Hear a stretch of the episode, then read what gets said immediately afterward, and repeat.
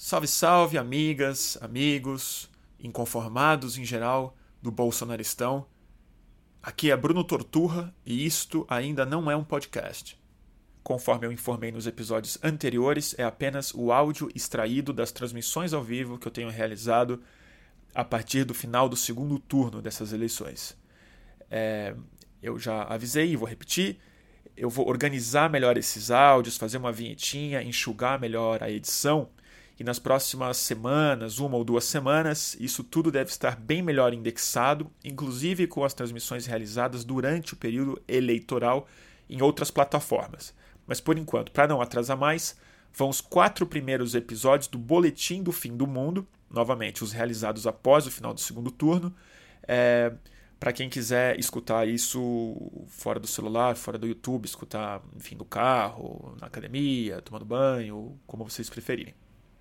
É, nesse episódio, que foi transmitido ao vivo é, ontem, então estou falando do dia 8 de novembro, é, a gente discutiu muito o que. um assunto que tem me incomodado muito e me perturbado muito, que é a ideia de que o ambiente político que o Donald Trump e o Bolsonaro estão criando, é, graças à hiperconectividade e um papel protagonista do, do perfil é, na conversa e na formação da nova, da nova atmosfera política mundial, é, vai colocar a gente num estado de permanente campanha eleitoral e não necessariamente num estado de política como a gente conhecia antes. E é um pouco em torno dessa campanha sem fim que a gente conduziu a nossa conversa de ontem.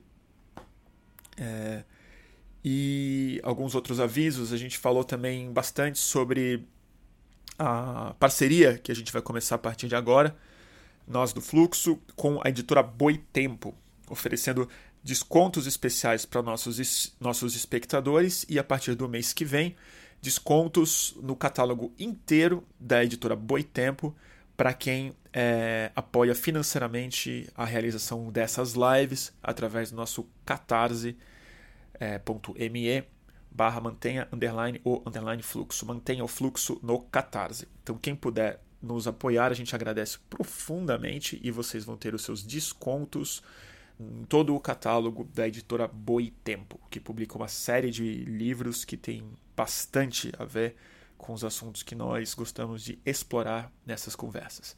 Então, sem mais delongas, o quarto episódio de Boletim do Fim do Mundo, a era dos perfis e a campanha sem fim de Trump e Bolsonaro.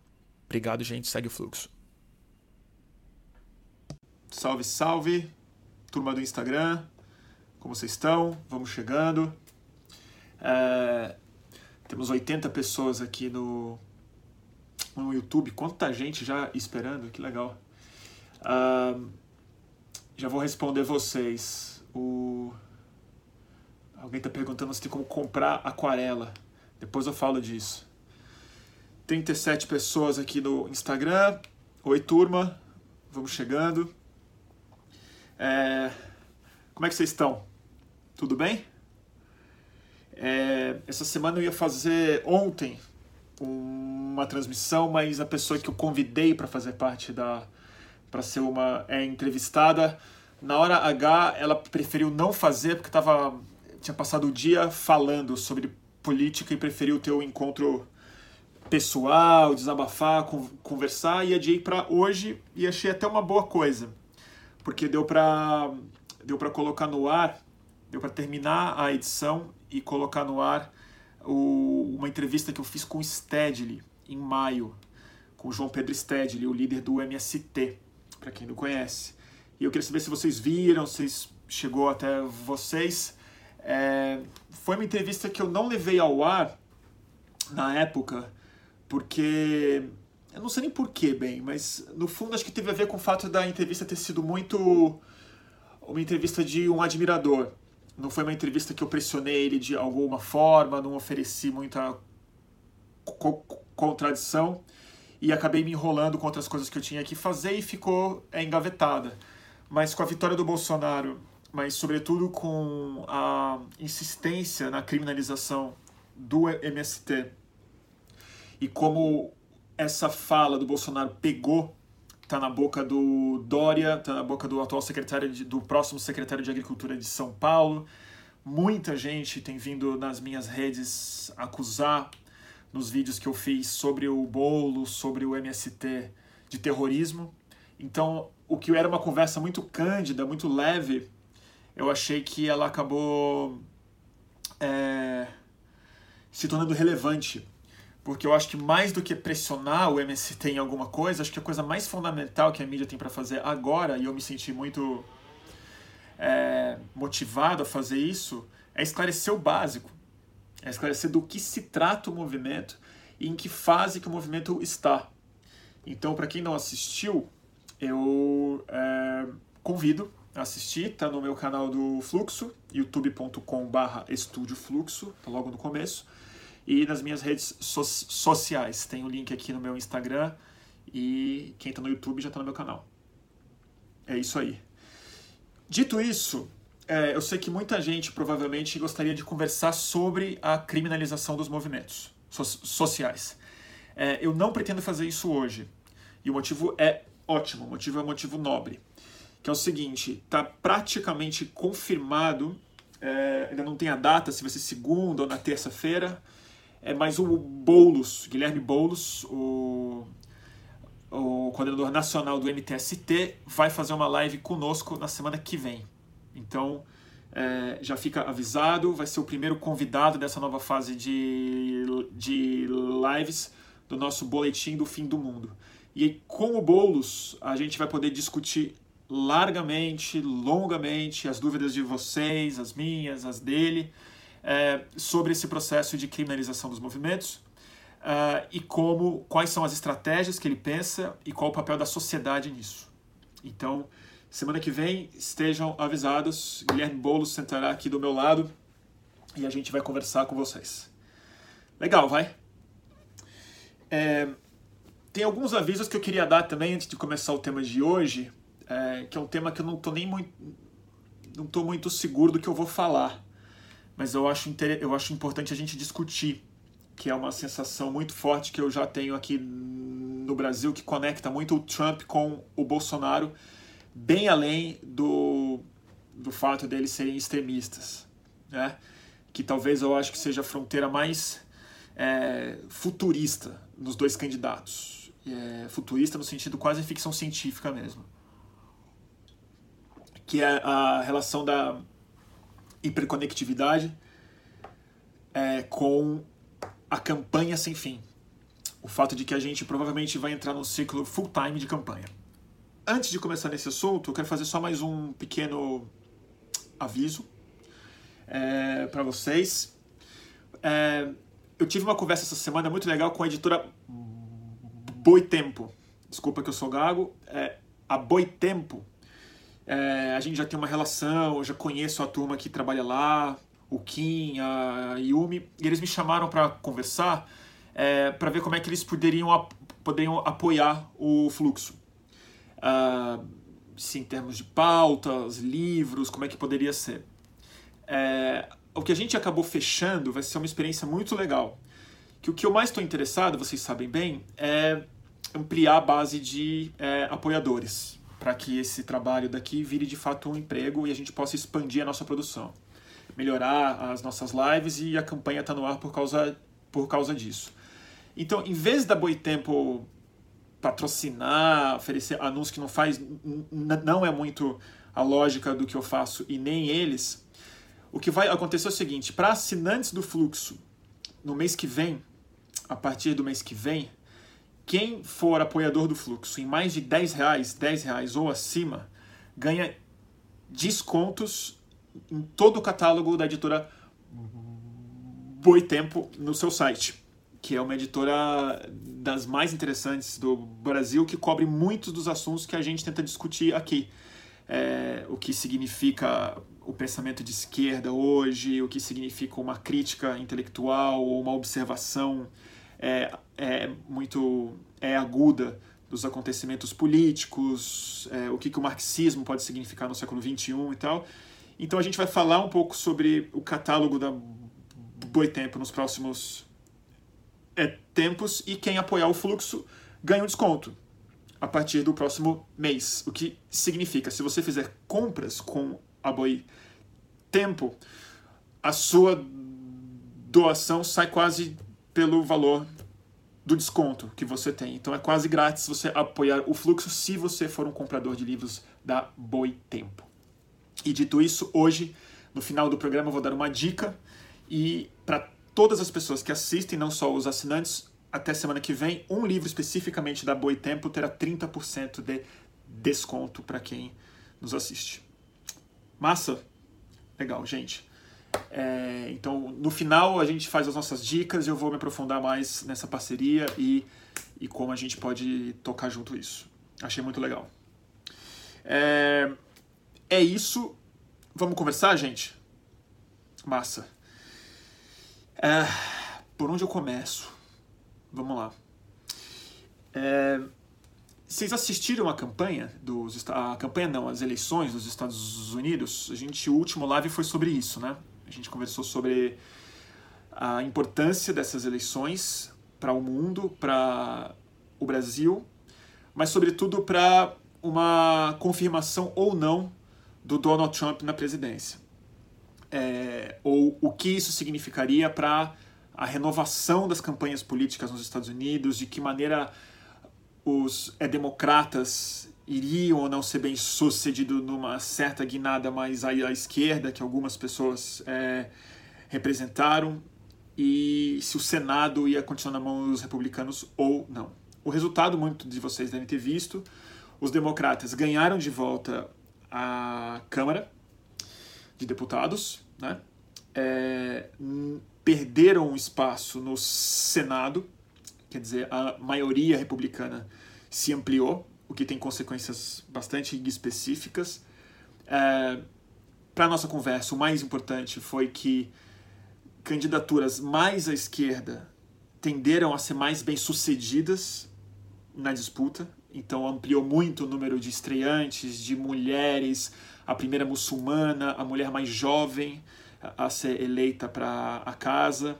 Tudo isso é, aponta muitas coisas para o futuro nos Estados Unidos e talvez ajude a gente a pensar um pouco é, no que significa a recomposição de um campo progressista no Brasil. Mas o que mais me interessou foi o dia seguinte, e hoje especificamente, que foi a reação do Trump e como eu acho que ela se relaciona muito com o que o Bolsonaro já está fazendo.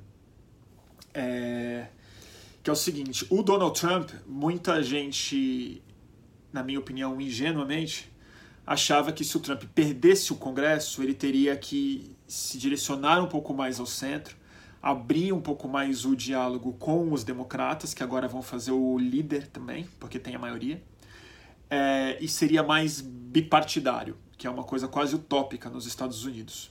O que, que aconteceu? E eu digo que é ingênuo achar que ele ia fazer isso, porque o Donald Trump, antes de qualquer coisa, antes de ser presidente, antes de ser uma celebridade, ele é um narcisista muito patológico. E o Donald Trump se sente muito acuado, muito irritado, muito emocionalmente comprometido quando ele perde alguma coisa, ou ele sente que ele vai perder alguma coisa. Ele não aceita e, não, e nunca reconhece isso. A sua reação veio de duas formas. A primeira e mais grave, não vou discutir muito aqui, talvez um pouco mais tarde a gente possa falar sobre isso se vocês estiverem interessados é que o. Deixa eu só ver que acho que tem um Minion aqui. É isso mesmo? Acho que tem um Minion aqui. Peraí, eu vou tirar aqui. É, voltando, o, a coisa mais grave que ele fez no curto prazo foi a demissão, foi, a, foi forçar a renúncia, melhor falando, do seu procurador geral da República, que é o Jeff Sessions, que até então era um senador do Alabama. Era um cara péssimo em muitos níveis, mas ele foi um cara que não foi é, tão chapa branca assim na tentativa de barrar a investigação que o FBI está fazendo em cima da campanha do Donald Trump e da possível conspiração da campanha do Donald Trump com a Rússia. Ele demitiu esse cara e automaticamente indicou o cara que pode, no fundo, barrar essas investigações, que é algo que o Congresso poderia avançar muito e talvez virar um processo de impeachment, uma investigação muito mais séria. Então ele desafiou a maioria que tomou a Câmara agora, é, agindo inconstitucionalmente, de acordo com muitas pessoas, para impedir o avanço dessa investigação muito séria sobre a campanha de, dele, dizendo que é fraude, que é caça às bruxas, que é fake news, todo o, o, o script, mas o mais importante, que é onde eu acho que se conecta com o tema de hoje pra gente, é o seguinte: é a coletiva de imprensa que ele deu. Vocês viram essa, essa coletiva de imprensa? Vale a pena ver. É, ele foi assim, é um espetáculo de grosseria, de vanguarda, na minha opinião, política. Eu acho que a gente não tem precedente para esse tipo de postura. Tem muita grosseria e tudo mais, mas aconteceram algumas coisas. Ah, uma bem séria foi uma repórter é negra, não sei de que veículo, eu me confundi, eu esqueci. Mas essa repórter perguntou pro Donald Trump se ele achava que o discurso dele, ou a forma como ele discutia o, é, é, algumas pautas, estava fortalecendo ou encorajando o nacionalismo branco nos Estados Unidos, que é um termo que existe. Nacionalismo branco lá é a expressão é, política e organizada da supremacia branca. Né? É a, e é uma base que o Donald Trump de fato tem. E ela perguntou isso, objetivamente, diante de muitos outros repórteres. E o Donald Trump, é, grosseiramente, disse que ela estava sendo muito racista. Né? Essa repórter negra estava sendo racista ao afirmar que existia tal coisa como nacionalismo branco nos Estados Unidos. O que já é bastante é, grave por si só. Mas o episódio mais louco, e que eu acho que esse é o que a gente tem que partir dele para analisar o Brasil, foi a resposta que ele deu para um repórter da CNN, que já era um desafeto especial da Casa Branca, que é o Jim Acosta. Se vocês virem a entrevista, vale a pena. Ele, ele de maneira muito profissional, é, de pé, com o microfone na mão, perguntando para o Donald Trump. É, Cara, que loucura, eu esqueci a pergunta. eu esqueci, porque é tanto absurdo. Mas o fato é que ele insistiu na pergunta que o Donald Trump se recusou a responder. Ele disse que não ia responder e o cara perguntou, mas eu tô te perguntando, por favor, senhor presidente e tudo mais. Mas basicamente o que o Donald Trump começou a fazer era xingar ele, repórter. E ele disse que ele era inimigo do. Ah, eu me lembrei agora. Né? Era sobre sobre as bombas que foram enviadas para é, a CNN, para o George Soros, para o Obama, para uma série de pessoas que representam não só uma elite é, liberal nos Estados Unidos, liberal no sentido americano, né? Mas pessoas que o Donald Trump tinha apontado já nos últimos meses como é, inimigos pessoais dele, como desafetos. Um ex-diretor da CIA, é, o, o Brennan, né, o John Brennan, é, e outras pessoas. É, ele perguntou sobre isso. E o Donald Trump, em vez de reconhecer isso, e esse cara que entregou as bombas, pegaram ele e o cara era um fã do Trump inveterado. O, o carro dele era todo republicano, cheio de coisas do Donald Trump, ele era um obcecado pelo Donald Trump. Tipo um minion do Donald Trump. É, e a pergunta foi em torno disso. É, e. Ai, foi sobre imigrantes, gente. Desculpa, desculpa. Viajei, viajei. Perguntaram isso pro Donald Trump. Perguntaram isso, que eu vi a coletiva inteira. E perguntaram isso pro Donald Trump. E também ele não quis, não quis responder. Rewind.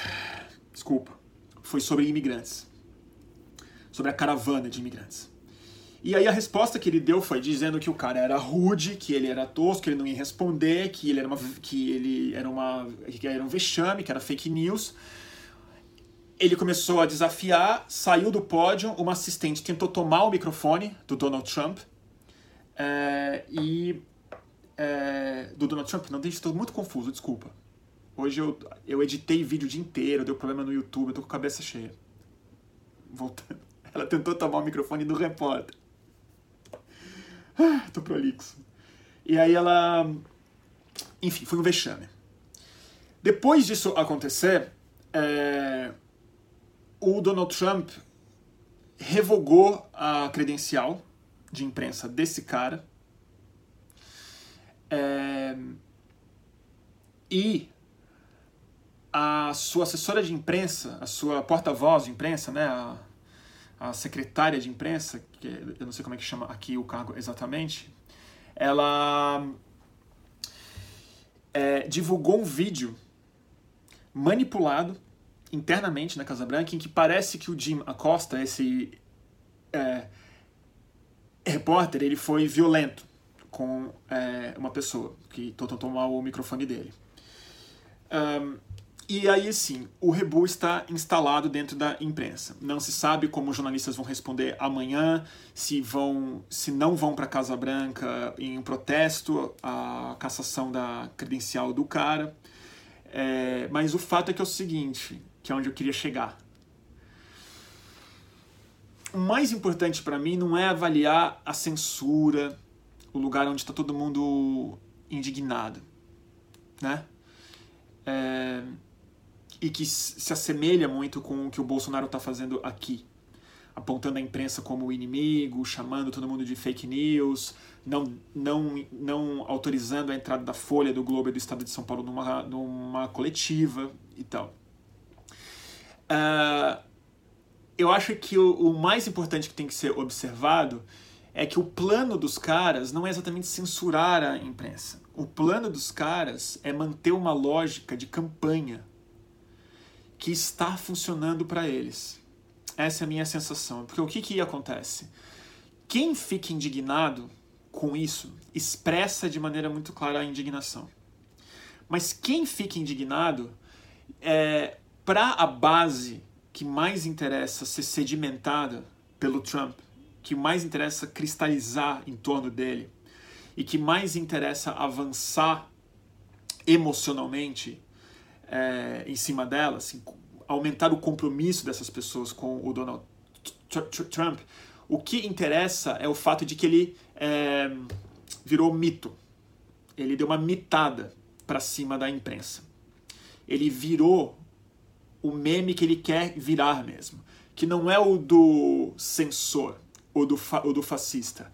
Ele é o do cara que esfrega na cara e não se sujeita à elite intelectual representada pela imprensa erudita, pelas, pela, pela, pela, pela CNN. Então ele não trata como imprensa, ele trata como rival, ele trata como um campo político adversário. E ele funde a imprensa livre, a imprensa crítica, aos seus adversários políticos. O que ele está fazendo, na verdade, não é xingar, não é impedir o funcionamento da imprensa, apesar de estar fazendo isso. Mas o objetivo é fazer com que na cabeça de grande parte dos Estados Unidos e de uma base que ele precisa cristalizar é confundir a imprensa com o Partido Democrata. É dizer que a imprensa é de esquerda, que a imprensa é inimiga do Estado. Uh, isso daí, gente, é pra gente soa como censura. E é assim que a gente vai se indignar. Mas é a nossa indignação ou a escandalização completa de uma sociedade ilustrada e urbana é, que vai se aguerrir ainda mais na sua unidade ideológica, estética, nos seus compromissos de léxico na, e no abandono de uma de uma tentativa de conversa com esse outro lado que apoia. Então, assim, de alguma maneira, ele também nos faz mais é, repelidos pela sua própria base, do Donald Trump. Então, é uma lógica de campanha, não é uma lógica presidencial. É uma lógica de cindir a sociedade entre nós e é eles e o abandono de não é o abandono do espírito crítico, é o próprio reconhecimento de que o presidente pode estar fazendo coisas erradas. Ele pode de fato estar é, junto com os russos, como ninguém duvida que ele esteja, nem a sua base. Ele pode de fato estar censurando a imprensa, ele pode de fato caçar, mas o que ele está fazendo é confirmando emocionalmente uma base nos Estados Unidos que pode facilmente reelegê-lo, né? de ficar do lado dele, apesar de todas as suas falhas éticas, porque o outro lado está tentando acabar com o campo de cá, com nós, nós que somos os patriotas. E é nesse lugar que o, dono, que o Bolsonaro já está colocado. E a gente vai ter que tomar muito cuidado, eu tenho a sensação. Porque assim, já está aparecendo rapidamente, isso é uma questão de minutos, isso só vai se amplificar, os problemas éticos, os problemas políticos, as contradições, as hipocrisias, as corrupções, os escândalos é, e as incompetências e o vexame do bolsonarismo. Né? A gente já está vendo. Né? O Sérgio Moro já está já tá de cabeça baixa para o, o. Voltou, gente? Voltou. Desculpa. Tudo bom, gente? Estamos de volta. Aonde eu estava mesmo? Desculpa, gente, eu tô bem com a cabeça cheia, porque eu já não tive tempo de descansar, eu fiquei editando vídeo, deu pau, deu problema no computador, no YouTube. Eu estava falando da lógica de campanha, né? É, que o Bolsonaro já está em ação. O é, que, que eu estava falando? Já está aparecendo as contradições, as corrupções, a falta de ética, a falta de. as hipocrisias do governo Bolsonaro. Por exemplo, o Moro já. Ai, caiu de novo. O Moro já baixou a cabeça para o Onyx, o Lorenzoni, próximo ministro da Casa Civil, que está aí, apareceu, admitiu que usou caixa 2 na campanha e para o Moro isso não é uma questão. O Moro já está. É, já não assumirá mais parte da controladoria da União de gastos e de transparência. Isso deve ser entregue a um general, ou seja, completa é, falta de escrúpulos no seu suposto compromisso com a, com a transparência e com o combate à corrupção né? É, institucionalizada. É, hoje já estourou um escândalo do, do Mourão, que possivelmente está envolvido. Eu não li a notícia inteira porque estava quase começando, mas um coronel apontou que ele estava envolvido num esquema de compra ou de equipamentos X e tal. Tudo isso para falar o seguinte: essa lógica de campanha ela depende desse perdão ético da, da é, base do Bolsonaro, é, desde que a gente esteja inserido numa lógica em que qualquer admissão de erro da parte do eleitorado do Bolsonaro ou do campo do Bolsonaro significa abrir espaço para os nossos inimigos, nominalmente a esquerda. Isso já está acontecendo é exatamente o que acontece sempre numa campanha e é o que já está colo colo colocado. O Bolsonaro nas suas redes e os filhos do Bolsonaro e os minions e a sua rede de WhatsApp e, os seus, e a sua infraestrutura informacional, que não é pequena, ela, ela está em modo campanha full time. É, toda vez que uma contradição aparece, eles imediatamente apontam quem? O PSOL, o PT, a esquerda, dizem que o Lula está, está preso. Ou seja, eles dependem da sua estabilidade. A única força imunológica que esses caras têm, as próprias vulnerabilidades e as suas flagrantes incompetências e falta de projeto real para dar saída para os problemas das pessoas, o sistema imunológico desses caras é o nosso antagonismo é a nossa presença indignada repercutindo, como eles esperam que a gente repercuta, o escândalo que eles nos oferecem diariamente, atacando a imprensa, atacando a esquerda, é, apontando coisas no Twitter e no Facebook. Tudo isso para chegar num, num ponto mais importante aqui que eu fiquei pensando hoje. e ontem bem perturbado com essa situação. Professores, vocês colocaram aqui muito bem, universidades. Então, assim, é igualar a imprensa, igualar a universidade, igualar o, o espírito crítico, a formação do pensamento independente da sociedade como adversários eleitorais. Ou seja, a campanha não parou. E aí, isso me remonta à própria campanha. Porque o que, que eu tava assim. Eu não sei como é que eu vou explicar isso bem. Assim, pensa, no, pensa na seguinte forma. Um dos maiores desmontes políticos que aconteceram no Brasil não foi nem o partidário, apesar dele ter sido muito intenso. Né? Os partidos é, perderam muita credibilidade, os partidos tradicionais perderam muito liderança, muito espaço, muito financiamento. Mas o grande desmonte foi no modelo de campanha. Né? A campanha de 2014 ela foi a última grande campanha dos marqueteiros, dos grandes marqueteiros, do tempo de TV, dos grandes orçamentos, do caixa 2 desenfreado, do financiamento de campanhas através dos órgãos das empresas públicas e das grandes construtoras e tal. E de alguma, e de alguma forma isso é a espinha, é a coluna vertebral do petrolão, é, de, de grandes escândalos que a maioria das pessoas entendem como roubalheira, mas grande parte era simplesmente o financiamento de campanha eleitoral. A campanha de 2018 inverteu isso completamente. A campanha vitoriosa teve um orçamento modestíssimo comparado com qualquer campanha que teve a expressão que ele teve. Ela não usou grandes veículos tradicionais de comunicação, grandes orçamentos de campanha, grandes mar marqueteiros. Ela foi toda feita através da hiperconectividade e de uma mistura muito bem azeitada e difícil de decifrar entre robôs, fraude e militância real e espontânea, muito estimulada por esses robôs e essas fraudes e o fake news, tudo que a gente sabe, o WhatsApp. É, mas ela, sobretudo, representa uma outra coisa na minha cabeça, que é a grande briga no fundo, não foi entre os candidatos.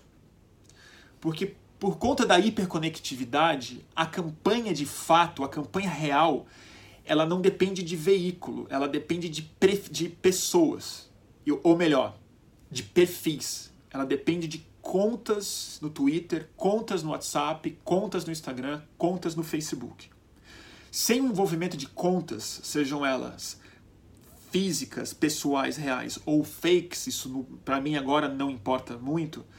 A real disputa, já que não teve muito, ninguém viu as conversas na Globo, o Bolsonaro não participou de debate, quase não deu entrevista e tal. O debate político aconteceu entre perfis, entre avatares. E ele aconteceu full time ele não aconteceu nos horários eleitorais gratuitos. Eles não aconteceram nos debates eleitorais. Eles não estava reservado às páginas e ao tempo de TV e de rádio. Ele estava acontecendo 24 horas por dia através, de, através do celular, dos computadores e das contas dessas pessoas. Então, o que eu estou querendo refletir é o seguinte: eu acho que o que aconteceu é que os candidatos eles não são verdadeiros candidatos. Ou melhor, eles não são políticos reais. Eles são simplesmente avatares que organizam outros avatares. Eles são é, líderes de perfis, líderes de grandes movimentos de, de memes, de massas que são, é, que são é, digitais. E é isso que fez, antes de mais nada, a campanha eleitoral se tornar uma coisa é, full time, 24 horas, mas que porque ela é feita por pessoas e ela diz muito mais a identidade das pessoas e é uma guerra que está sendo travada no nível ultra pessoal, nas brigas que a gente tem com os minions, com os parentes, com os amigos, no reforço da nossa pequena turma 500 aqui, 100 ali, 10 ali, 1000 ali e tal. Essa lógica, ela não termina com uma eleição. Certo? Ela não tem o orgasmo na vitória. Porque essas identidades permanecem. E o nosso erro, que eu acho que vai ser inevitável cometer, porque a gente está enfiado nisso e nós somos avatares e não tem alternativa a não ser avatar, é que depois da eleição a nossa cobrança segue sendo em cima do Minion e não no Bolsonaro. Segue sempre atribuindo responsabilidades, provocando, respondendo aos códigos de identidade política do campo que o Bolsonaro lidera e representa. Então, quando a imprensa ataca o Bolsonaro ou revela o Bolsonaro, no fundo, ela está é, ofendendo os avatares que defendem o Bolsonaro. Porque ele já não é mais um presidente. Ele é um ícone. Ele é um totem organizador dessas identidades políticas. E nós temos os nossos também. Eu acho que eu não tenho tanto, porque eu não sou muito dado a ser fã de político. Mas o Lula, por exemplo, ele é um totem muito forte para os dois lados, ou a ser defendido ou a ser atacado. Mas essa altura do campeonato, apesar dele ser um legado, dele ser um político real, de ter toda a biografia dele, hoje ele funciona mais como esse organizador de é, identidades e aí as pessoas brigam por conta própria. E é nesse lugar que eu acho que a campanha não vai parar, porque a campanha não é exatamente uma campanha de políticos ou de grupos políticos. É uma campanha de dois campos é, de identificação estética e ideológica em algum, em algum é, nível, mas que está disputando entre si no microcosmo. Então você não desconstrói o Bolsonaro é, se a sua briga for com os seus defensores. Vira o maior filtro para o Bolsonaro se manter de pé e o maior impedimento de um debate real ou do convencimento real dos eleitores do Bolsonaro. Então é isso que está me preocupando muito. E eu acho que isso é uma consequência, é, não digo inesperada, mas uma consequência assustadora e trágica da hiperconectividade e da transformação das pessoas na própria mídia. As pessoas são os veículos de, de si mesmo. Então não adianta muito defender a imprensa, porque para as emoções da maioria das pessoas que estão nessa guerra de memes, no fundo, a imprensa é só mais um avatar ela está igualada no Facebook, igual eu ou, ou, ou você ou, ou o seu tio. Ela é simplesmente mais um nominho na timeline, né? É, e, e assim ela é, assim ela é lida. Então eu não sei o que, que a gente faz, assim. Também não estou aqui para dar resposta para ninguém, mas assim. Eu tenho a sensação que a gente vai ter que tentar criar formas voltar para a web de alguma forma e sair de rede social, é, despersonalizar um pouco essa conversa política e tentar ir para a essência das, essência das coisas, voltar a falar sobre projetos políticos do Bolsonaro e os nossos, mas não na, não na defesa ou no ataque da expressão estética e individual dessas políticas.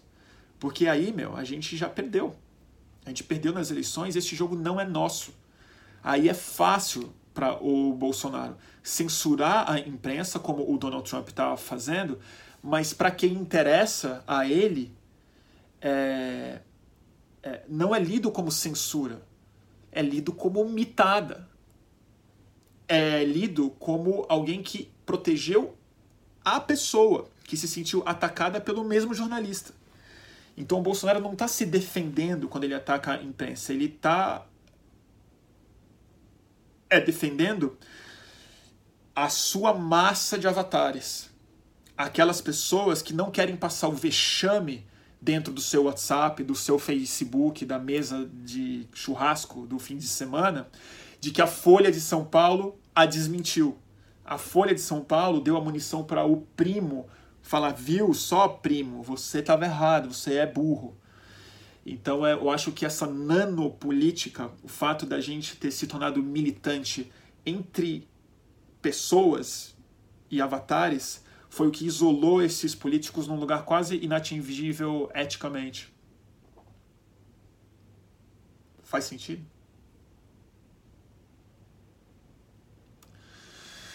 Bom, falei muito, gente. Acho que eu tenho que dar um ouvido para vocês aqui. Deixa eu ver o que vocês estão falando. Ah, o Exil Tá me perguntando, queria saber se você viu esse vídeo do espírito da esquerda que baixou na mulher. É algo escabroso, levar pro metafísico. Eu não vi o vídeo, eu vi que ele existe. Eu vou te dizer, não é a primeira vez que eu vejo isso. Eu, como eu já disse numa outra, outra live, eu já fui muito em culto evangélico. Muito. E eu vi muita igreja evangélica de madrugada. E a demonização de rivais econômicos ou políticos pelas igrejas evangélicas é muito comum, muito comum. Isso já foi feito da Rede Globo, já foi feito de igrejas evangélicas rivais. Eu já cansei de ver o Edir Macedo, ou o Edir Macedo não, pastores do Edir Macedo, dizendo que o Valdomiro Santiago, que é um pastor que foi da Universal, mas que saiu para montar a Igreja Mundial do Poder de Deus, era o demônio, é, que Candomblé é o diabo, que o Papa é o diabo, que a Globo é o diabo e agora a esquerda é o di diabo. É, tem um vídeo, tem, tem, um que não é um vídeo, mas que eu sei de relatos em primeira pessoa, pessoas que testemunharam isso e me, e me falaram, que no, que no segundo turno algumas igrejas evangélicas estavam falando que o Bolsonaro, que durante o governo Bolsonaro aconteceria a volta de Cristo à Terra e que só seriam arrebatados e escolhidos para o reino dos céus aqueles que votaram no Bolsonaro, que esse ia ser a barra, ia ser o critério de avaliação para a entrada no paraíso a partir do juízo final. Então, assim, não me surpreende. Uh, é papel dessas igrejas neopentecostais picaretíssimas é, levarem para o lado metafísico tudo o que as interessa de neutralizar ou de glorificar. É, de exaltar ou de criticar. Eles não têm outra forma de tratar política. Mais preocupante do que esse vídeo, se vocês não tiveram a oportunidade, e eu posso disponibilizar isso no, depois nas nossas páginas aqui, foi o documento que a bancada evangélica soltou. Um manifesto da bancada evangélica com muitos pontos. É um manifesto bem explícito, bastante bem, muito bem produzido, que tem eixos diferentes, que é a redução do Estado, a reforma fiscal, a segurança jurídica e o que eles chamaram de uma revolução na educação. Esse documento há de ser lido, porque ele é muito mais sério do que eventos episódicos de, de criminalização da esquerda em cultos. Porque ele se trata de um plano político desenhado, com números, com plano de pastas, aonde tem que ir, o que tem que fazer e como a educação do Brasil precisa ser revolucionada a partir dos valores cristãos contra o fracasso do ensino comunista que foi implementado no, no Brasil antes do fim da Guerra Fria, que ele é, além de tudo, anticristão. Isso está escrito com papel da Câmara, papel assim, que a gente pagou. É timbrado mesmo. Então eu, eu, eu, eu recomendo e acho que a gente vai fazer uma live especialmente sobre, sobre isso daqui a algum tempo eu estou vendo quem eu vou convidar. Loucura, né? Vamos ver o que vocês estão falando aqui. Onde acha esse documento? Deixa eu ver. Eu, eu faz, faz o seguinte, eu posso postar para vocês. Deixa eu ver se eu acho. Ele está no meu WhatsApp. Esse é, esse é o problema. Eu tenho o PDF. Eu posso postar esse PDF no site do Fluxo. E aí eu aviso no meu Instagram e no meu Twitter e tal, eu divulgo isso. Mas se vocês acham, é, manifesto bancada evangélica, PDF e tal, tem em algum lugar. Se alguém puder procurar e divulgar o, o link, eu agradeço muito. Andrea Deep, boa ideia. Andrea Deep é uma convidada perfeita, eu já dei a dica do livro dela, tá até aqui. Pra quem não viu. Fez esse livro oportuno esse ano, em nome de quem? Bancada Evangélica e o projeto de poder ela deve estar bem por dentro desse documento, bem mais que eu. Acho que a Andréia é uma ótima pessoa para a gente chamar, então eu vou convidá-la, de repente, para a próxima semana, depois do Boulos. Desculpa, gente, falei muito.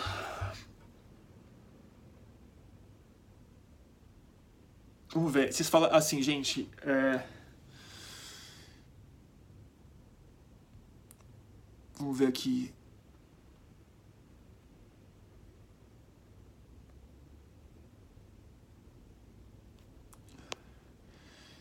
Esquisito, né? Eu tô meio confuso hoje, gente. Vou me desculpar com vocês. Bom, tem o Trump, tem o Bolsonaro, falei um pouco disso, né?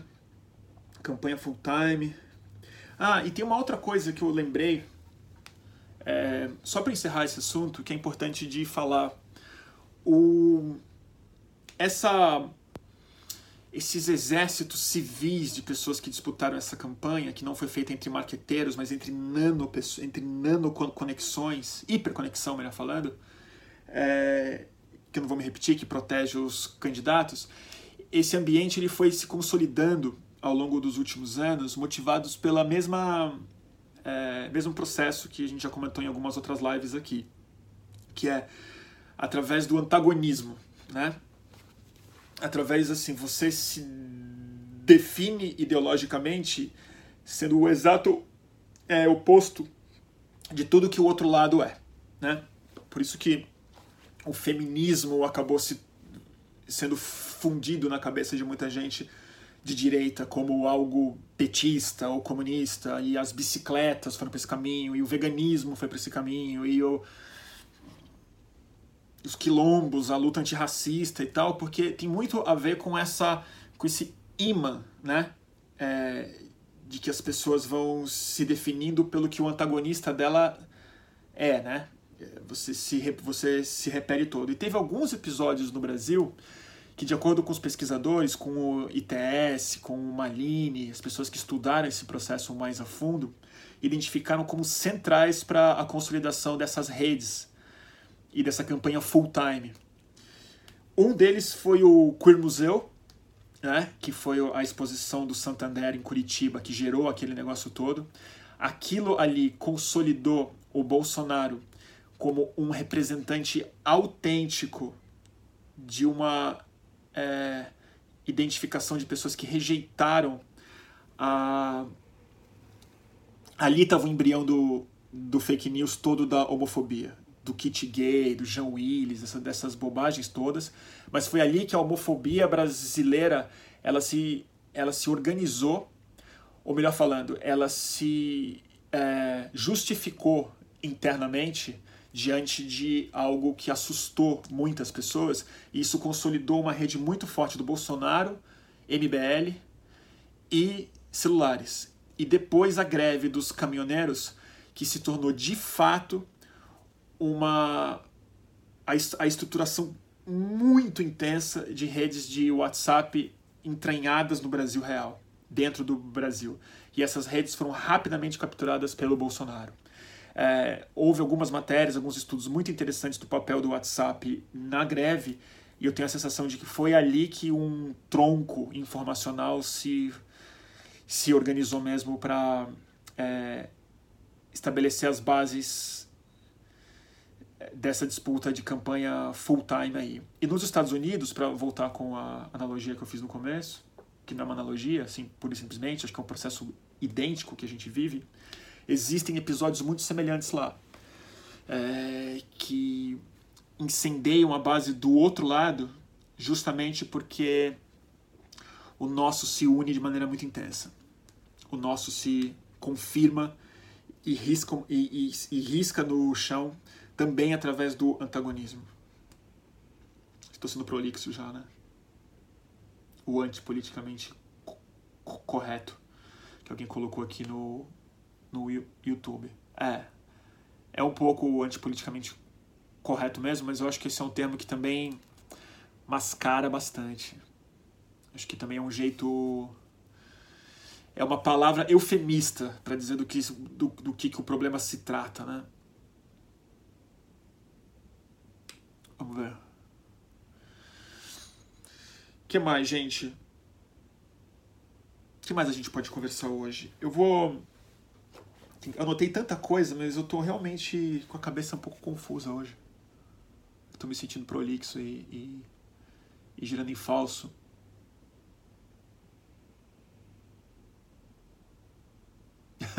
tô vendo as fotos dessa exposição que você mencionou, mas é Jacu evangélico, hein? Tá doido, total. Cara, tem muitos temas que isso toca, né? Eu tô tentando organizar um pouco melhor essa, essas lives, então eu não vou entrar nos, nos temas específicos, mas o avanço das igrejas evangélicas que, que estrutura boa parte disso é, vai ser um tema logo. Mas o que, que eu acho que Onde eu acho que a fragilidade está? Do lado de lá. Se a gente fizer o manual que eles esperam que a gente faça, o jogo deles está ganho. Se a gente só responder reativamente e indignadamente aos escândalos que eles nos oferecem de graça, essa coalizão se mantém intacta pela nossa presença do outro lado da rua.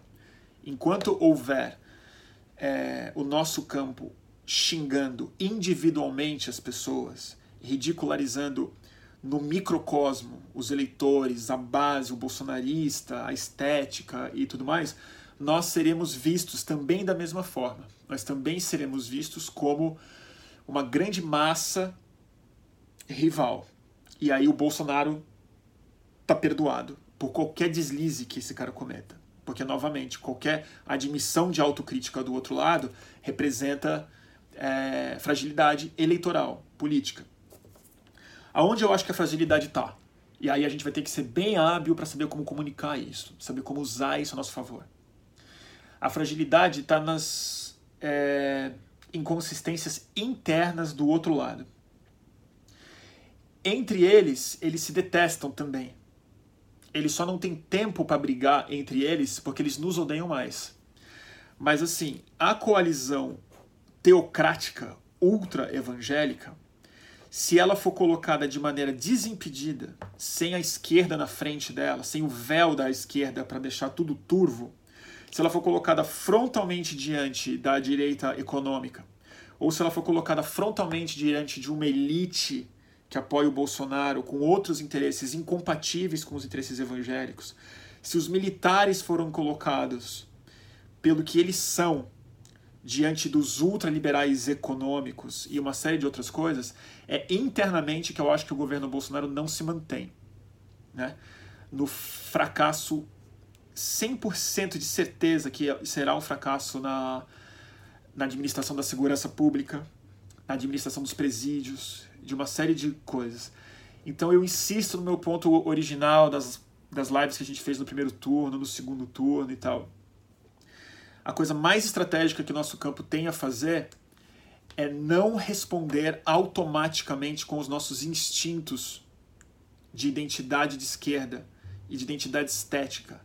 É não se escandalizar com o que eles querem que a gente se escandalize e a gente ser hábil na exposição e na. É, na. É, tô muito gago. Na tradução das contradições internas deles. Internas. Então não se trata de gritar e falar isso aqui foi abuso de liberdade de imprensa, ou de direitos humanos, ou do direito é, fundamental da Constituição. É tentar provocar a contradição interna no bolsonarismo, que não é pequena, eu insisto nesse ponto. Que a gente viu acontecendo entre o agrobusiness e o interesse geopolítico é, evangélico de Israel, desses alinhamentos automáticos, vai ser um desastre.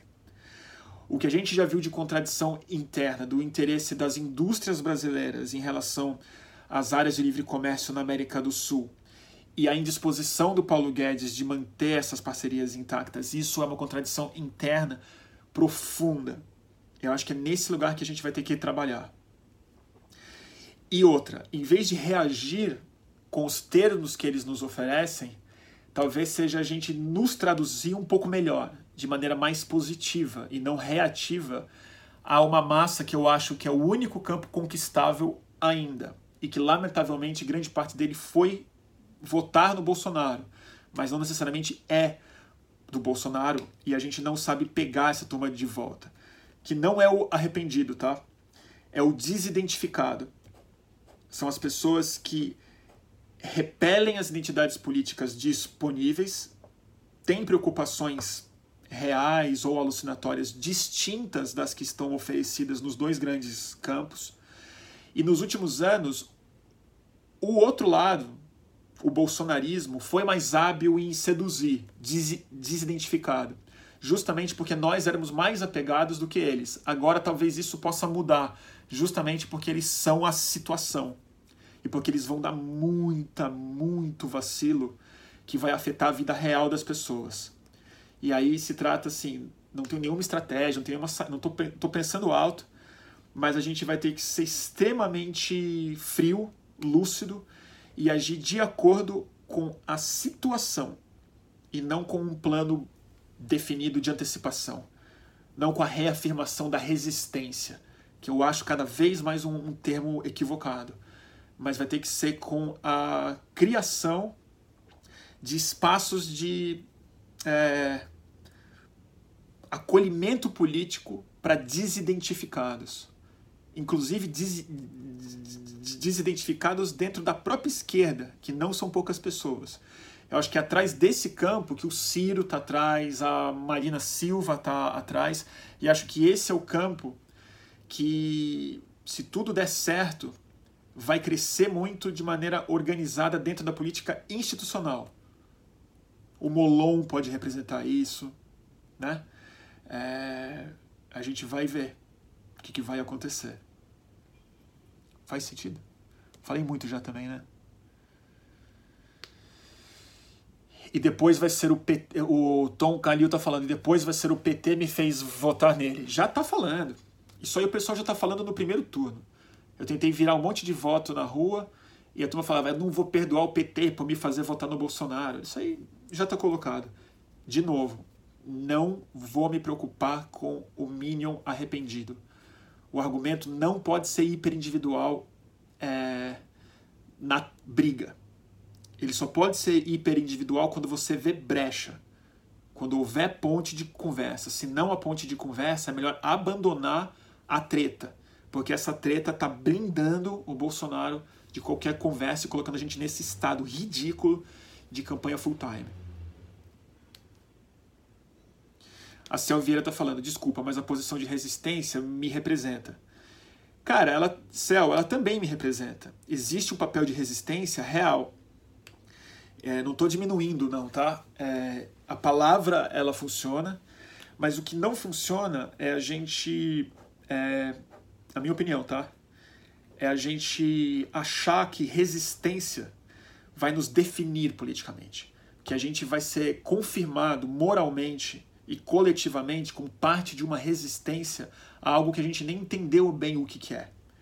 Então, em grande medida, a gente vai ter que resistir de verdade resistir à depressão, resistir à repressão, resistir aos avanços e é, é, reacionários em cima da gente.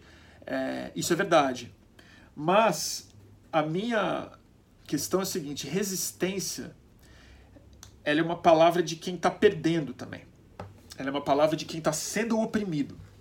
E eu acho que a nossa principal função política nos próximos anos não vai ser resistir, vai ser construir, vai ser criar é, estruturas, léxico, forma de participação política e criar uma proposta de mundo para ser colocada no lugar desse. Que não pode se simplesmente resistir, porque a resistência, de alguma maneira, é o que esperam de nós. É o que esperam que a gente faça é a gente ser a força antagonista que fortalece o outro, o outro lado também.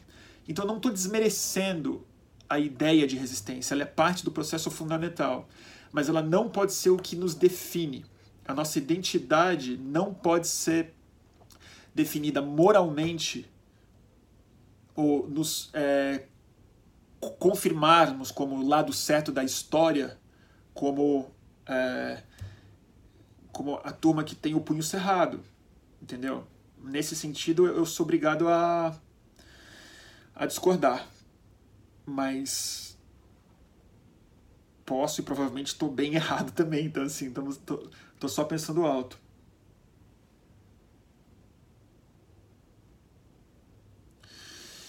Isso, é, uma cartilha. A mídia ninja, diz o Arthur Ambrosio, está fazendo tudo o que você está criticando. Uh, Tá? Pode ser. Eu, não, eu, eu, acho que, gente, a mídia ninja, muita gente. Muita gente. A, a maioria das pessoas que eu amo tá fazendo tudo que eu tô. Não é criticando, que eu tô preocupado. Que eu acho que a gente está se posicionando. E eu também tô. Eu também tô sem alternativa. Porque eu falo de criar, de criar, de ser diferente. mas eu também sou fruto dessa mesma turma. Então, assim, a minha cabeça também funciona de maneira reativa e também me reafirmo. Né? Eu, eu, eu, eu, eu espero que o meu vídeo com o Steadily hoje tenha uma função de abertura de conversa, mas eu, sinceramente, eu não sei se tem. Né? Eu não sei se a bandeira do MST, se o nome dele, se a defesa do MST, se mostrar um monte de gente com cara de esquerda fazendo compra numa feira do MST é parte da criação de algum respiro, de alguma brecha possível. O que eu estou fazendo lá, no fundo, é tentando esclarecer mais para eles não serem criminalizados. Então, assim, a minha crítica ela é fácil de fazer, no fundo. Eu admito isso. Porque eu não sei que proposta é essa. Eu não sei como despolariza a sociedade. Se eu soubesse isso, eu, eu seria o, o, o gênio da Terra, porque acho que está todo mundo em busca disso.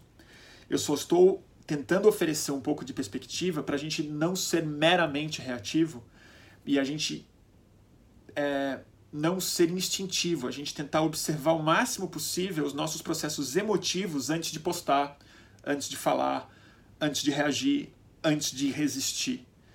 Porque quando a coisa fica urgente é que a gente precisa ter calma, né? É... Gente, eu vou desligar aqui um segundo que está caindo o Instagram na, primeira hora. Vocês já sabem como é que funciona. Volto em 30 segundos, menos até 20, 20 segundinhos a gente já volta. Quem quiser repetir a dúvida, por favor, coloque novamente quando voltar. Até já. Salve, salve, voltamos. Segunda parte da nossa transmissão de hoje, do boletim do fim do mundo. Né? É, enquanto isso, eu vou, eu vou lendo um pouco de YouTube aqui enquanto a turma do Instagram volta. É, acho que vocês gostaram do vídeo do Stedley, né? Ah, que bom que vocês gostaram. Achei que vocês iam gostar mesmo, né? Mas eu acho isso, acho que ele foi um vídeo didático e é isso que me interessou mais. Né? De mostrar um pouco assim, ó, é, é mais simples, né? Estamos é, plantando comida orgânica, tem uma feira, comida é barata. É,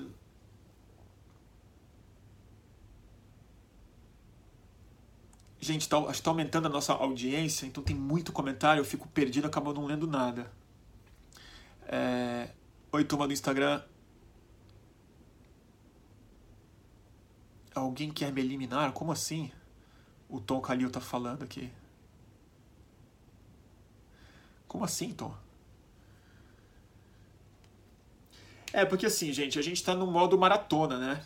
A gente não tá no modo box. A gente não está na briga mais. A gente está no modo fundo. Corrida de fundo total. Cara, tu viu que está acontecendo o Estilo, tu viu que está acontecendo um levante em várias cidades americanas contra o Donald Trump agora na rua? Vi. Estou acompanhando intensamente a política dos Estados Unidos. Eu estou me sentindo até mais informado sobre os Estados Unidos nos últimos dias do que o Brasil. Eu gosto muito de política americana e depois que o Bolsonaro ganhou, a coisa é tão deprimente, tão chulé, e eu tô tão envolvido pessoalmente como cidadão que eu tô meio vendo a política americana quase como uma série de mais fica ela fica mais interessante porque eu tô distanciado. E mas porque também lá é é uma vanguarda, assim como o Bolsonaro é uma vanguarda. Agora, algo que eu esqueci de falar e eu acho muito interessante, eu descobri isso ontem. O convidado de ontem, que eu ia chamar para uma live, mas preferiu não fazer porque ele estava muito justamente exausto, era o Ronaldo Lemos, que é, para quem não conhece, um advogado, dos grandes ativistas e especialistas de direito da internet no Brasil, um dos caras centrais na, na, na redação e na defesa do é, Marco Civil da internet e fundador do Instituto de Tecnologia e, Sociedade. E ele jantou aqui em casa ontem. É, e a gente conversou de várias dessas coisas que a gente conversa, que eu estou conversando hoje e tal. E uma coisa que eu não sabia, e para vocês terem uma ideia de como mesmo as minhas ideias que eu considero muito criativas e inteligentes, elas são reativas e idiotas. Por exemplo, uma das ideias que eu tinha, eu vou chegar no meu ponto, mas uma das ideias que eu tinha e que falei com a Suzy, a gente estava super animado para fazer isso, era um coletivo de tradutores, estou tão gago hoje, de tradutores das falas do Bolsonaro em tempo real. Ou seja, a gente pega o que o Bolsonaro falou hoje, transforma em inglês, bota em espanhol, põe no canal e espalha, espalha, espalha. Para o mundo ver o Bolsonaro, o vexame aumenta e a gente vai criando ao longo dos meses, dos anos, nessa maratona que eu estou insistindo, uma massa de ridículo planetário em cima do Bolsonaro. Todo mundo achou a ideia boa, certo? Sensacional. Eu também achei a ideia ótima. Tem voluntários para fazer isso, maravilha. Sabe o que eu descobri ontem com o Ronaldo Lemos? Eu não sabia disso. Sabe quem está fazendo isso? A alt-right dos Estados Unidos.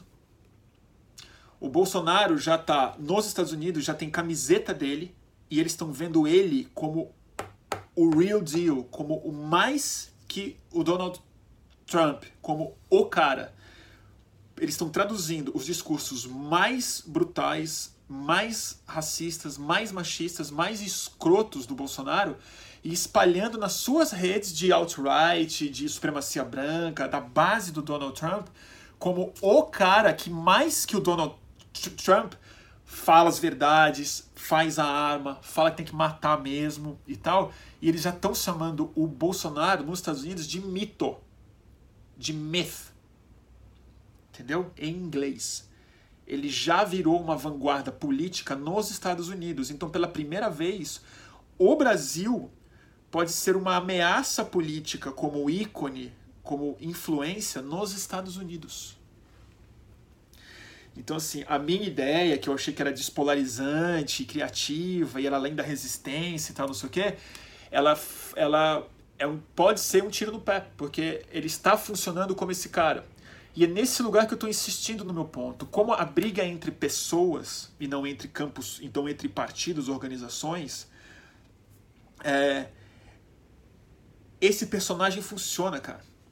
Esse personagem do cara que escancara tudo, que xinga, que ofende as pessoas que o outro campo odeia.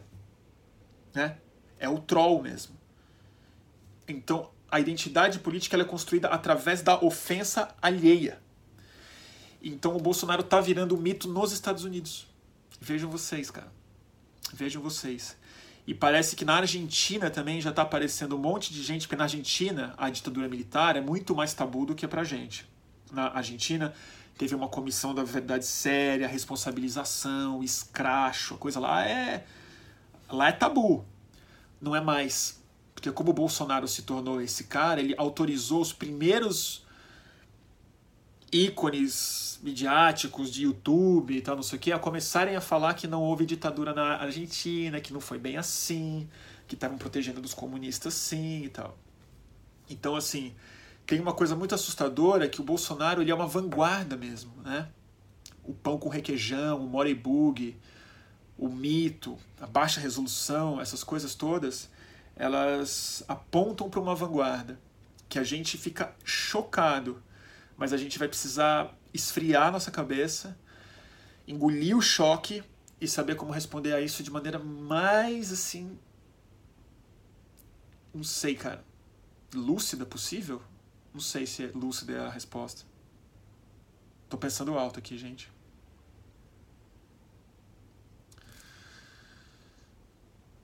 Oi, a Oi, Petra, tudo bem? Bruno, a neurolinguística diz o contrário, que quanto mais divulgamos o discurso do Bolsonaro, só vai dar força ao seu di discurso de ódio. O cérebro não responde ao não. Pode ser, pode ser. Então é, é até uma insistência que eu tenho, e eu vou me disciplinar um pouco para nossas lives mudarem um pouco de assunto a partir da próxima já. Eu sei que é difícil, mas eu disse isso numa outra live eu vou insistir. Já basta o Bolsonaro ser o presidente do, do nosso Brasil. Ele não pode ser o presidente da nossa cabeça também. A gente vai ter que mudar um pouco de assunto. A gente vai ter que é, saber falar sobre outras coisas ou traduzir o bolsonarismo sem colocar ele como central. Eu não sei, eu posso estar me contradizendo já. Né?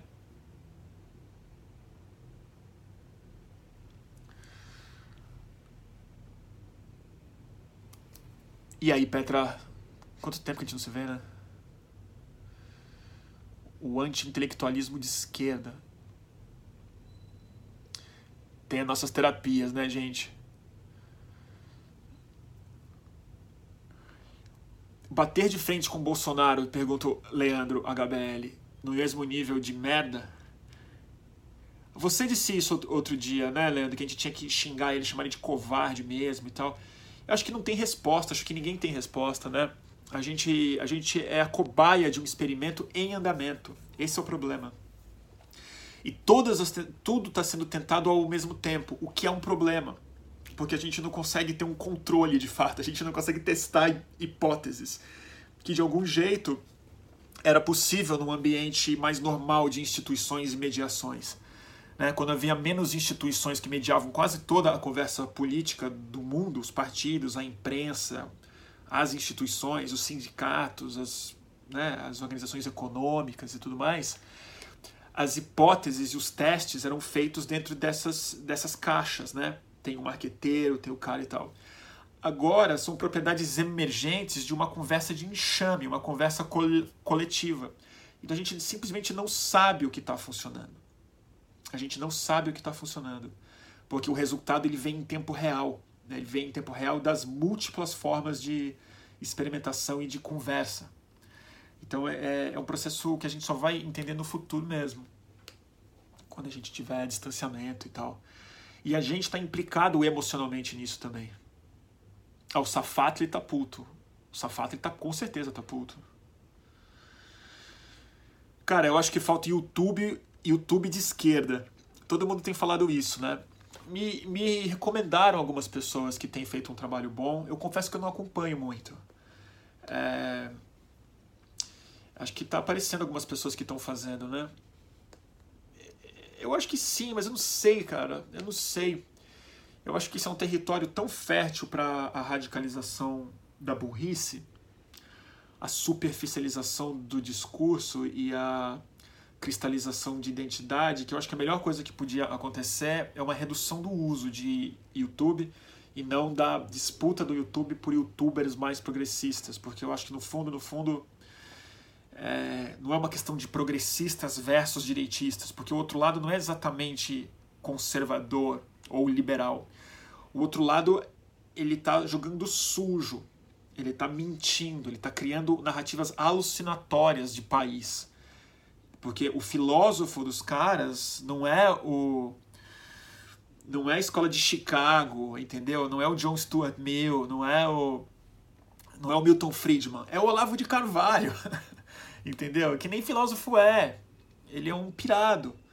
Então eu, eu, eu temo que o youtuber de esquerda não vá funcionar tão bem, porque no que eu imagino de um YouTube de esquerda seria o equivalente de um youtuber que é liberal e honesto. Mas os liberais e honestos, eu não acho que eles são os hits de YouTube. Não são eles que estão radicalizando as pessoas. E eu não quero ver um youtuber de esquerda desonesto. Eu não quero ver alguém fazendo um jogo de fake news, de desinformação, de cristalização de identidade alucinatória em torno de um Brasil que não existe, seja ele a partir da perspectiva de esquerda. Então, assim, o que, que eu vou fazer, cara? Que, que eu vou fazer, entendeu? Então, youtuber de esquerda eu acho ótimo que tenha mais material e as pessoas que estão em busca de informação possam ver pontos de vista diferentes e tal. Mas a gente pode comparar mais uma vez com os Estados Unidos, né?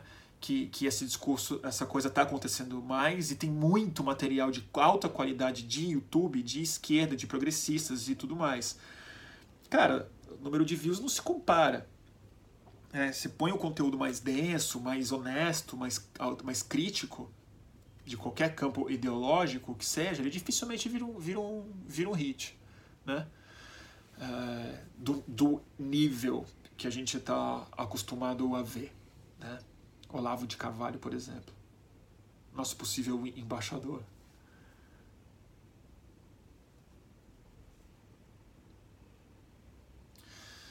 Uh, vamos ver. É, eu acho, assim, faz sentido, deixa eu ver.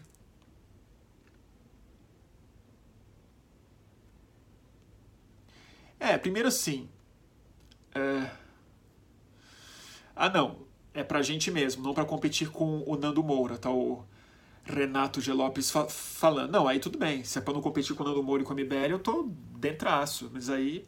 Aí tem. Aí eu, eu, esqueço os nomes das pessoas. Tem aquela menina que fala que é legal, né? Que eu, eu ainda nunca vi. Foi o Ronaldo Lemos que me indicou. Muita gente pediu para eu chamar ela para uma conversa. Parece que ela é de Brasília, fala de veganismo, de esquerda, e ela tem uma estética youtuber, né? Explica o que é socialismo para as pessoas e tal. Eu estou interessado em assistir o canal dela. O 13 é o Sabrina Fernandes, exatamente. É legal? Vocês gostam do canal dela? Adoro a Sabrina, que legal. Eu vou convidar ela para uma. Vamos ver se eu tô, tô com moral com ela. É, tese 11, exatamente.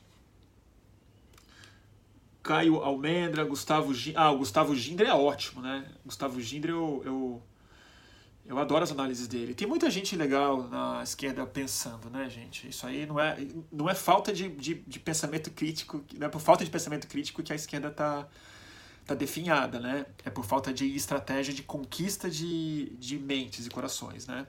Que infelizmente não está no campo intelectual. No fundo, nunca, nunca esteve. Sempre esteve no campo estético e cultural e emocional, que eu acho que é onde a gente está falhando. Mas tem um outro problema, né? O atual estado do mundo, essa onda global, é de gente que soube aproveitar muito bem a disfuncionalidade da hiperconectividade dessas plataformas proprietárias, privadas, que estabeleceram um tipo de conversa muito fértil para desinformação. Mas outra é que o mundo está muito perigoso. Né? O mundo, a estrutura política e econômica não está dando conta mais dos anseios, das ansiedades, dos medos, da esperança das pessoas. E é, com medo, com insegurança, com desinformação e diante de complexidade, de falta de respostas convincentes, as pessoas se voltam naturalmente, instintivamente para medo, para tribalismo, para fechamento. E isso é isso é de direita, assim, sei lá se é de direita, mas isso tende a entregar mais energia política para demagogos, fascistas e esse tipo de gente que a gente está vendo exatamente é, crescer.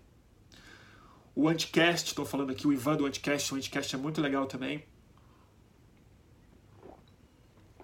É, tem muita gente aqui. Bom, que bom, gente, vocês estão dando mil dicas. Vamos fazer o seguinte, eu vou responder mais uma pergunta ou duas e depois eu queria comentar um pouco sobre algo que a gente pode começar a fazer junto. Porque eu acho que essas lives, o ideal seria evoluir para além delas. Porque eu acho que com algum tempo, se ela se mantiver nesse formato, ela pode ser simplesmente eu falando o que, que eu acho sobre tudo e isso há de ser desinteressante para todo mundo e para mim também. É, mas eu quero que essas conversas elas possam virar experimentos de comunicação e experimentos de conexão entre essa comunidade melhores do que os comentários que eu tenho para ler uma vez ou duas por semana. Então depois eu vou comentar um pouco de algumas ideias que eu tive, de fóruns que a gente pode estabelecer, de mailing, de canais de WhatsApp, de uma série de outras coisas. É, mas aí eu vou falar um pouco disso. É, e falar, fazer o meu jabazinho também do apoio ao fluxo. Vou ter que repetir o jabá do começo e falar sobre o clube de vantagens que você pode ganhar, entrar caso você se torne um apoiador dessas transmissões da nossa produção. Leandro HBL. Surgirá um novo partido de esquerda ou um movimento anti-reacionários? Essas plataformas farão vista grossa aos reacionários culturais? Eu não sei se surgirá um novo partido de esquerda. Eu não sei se é o caso de um novo partido de esquerda. O que eu acho que é mais importante é um novo processo de incidência partidária de esquerda. É, eu gostaria muito de ver a sociedade civil criando algum tipo de, institu de institucionalidade ou ensaio de institucionalidade para demandar dos partidos de esquerda a realização de prévias, de abertura à sociedade civil não filiada, a submissão de parte da autonomia dos partidos a instituições da, da sociedade dispostas a ajudar na construção de candidaturas e, e programas e processos e tal. Isso eu acho que seria muito interessante e acho que seria mais interessante do que uma reação, reacion... do que uma reação ao reacionarismo, que é o reacionário do reacionário. Que eu insisto, seria oferecer um processo para ser colocado no lugar de um processo caduco. Porque o processo do Bolsonaro, ele é de vanguarda no sentido estético e, informa e informacional, mas ele é podre do sentido democrático e de participação. Os bolsonaristas não têm forma de participação no governo a não ser na defesa do governo nas redes sociais. Mas não existe democratização possível no bolsonarismo. Existe movimento de massa, existe violência, existe uma série de coisas. Minions. O que eu acho que a gente precisa criar não é um partido novo, mas uma forma de incidência partidária nova. E eu não sei como fazer isso. Não sei. É... é, um fórum acho mais interessante do que app de conversa, né? Alguém está falando aqui, com certeza é mais interessante. Gente, é... Mantém... Ah, vocês estão divulgando o canal aqui, né? Do... Obrigado, gente, para quem está divulgando o... o link de apoio ao fluxo. Então, Renato, tá falando aqui, fórum com esse tanto de gente vira uma loucura. Eu sei. Na verdade, eu não vou sugerir alguma coisa específica, porque eu sou péssimo de organização digital. Meu site é uma zona, eu que faço, eu não sei fazer, eu não sei responder e-mail em grupo, eu fico todo confuso. Mas o que eu estou querendo dizer é o seguinte: é, tem muita demanda já, eu estou recebendo muita mensagem de pessoas que estão a fim de organizar as dicas de livros e leituras e filmes. E que elas não partam só de mim, porque vocês têm ótimas dicas e livros e vocês estão conversando já entre si. Eu sei que já tem um grupo de WhatsApp que deve ser. Eu tenho muita curiosidade de saber o que, que acontece lá, mas um grupo de WhatsApp grande de pessoas que assistem às nossas lives e tal. É, então eu estou ensaiando, mas a, a minha sugestão vai ser: amanhã eu vou mandar o primeiro e-mail, newsletter, para os apoiadores do Fluxo, que já é uma comunidade de mais de 400 pessoas que já apoiam essas transmissões. Mais de 400 pessoas, não é pouco. O mailing não vai ser aberto para todo mundo ter o e-mail de todo mundo, porque eu não sou louco, vai ser uma newsletter mesmo. Mas eu vou sugerir a quem quiser fazer parte de grupos diferentes, entendeu? É, e separar, talvez em fóruns diferentes ou coisas do tipo. É, e a gente vê que resultado dá. Outra coisa, e eu queria pedir ajuda se alguém que está assistindo essa live estiver disposto a me ajudar nisso, é alguém que seja bom de arquitetura da informação.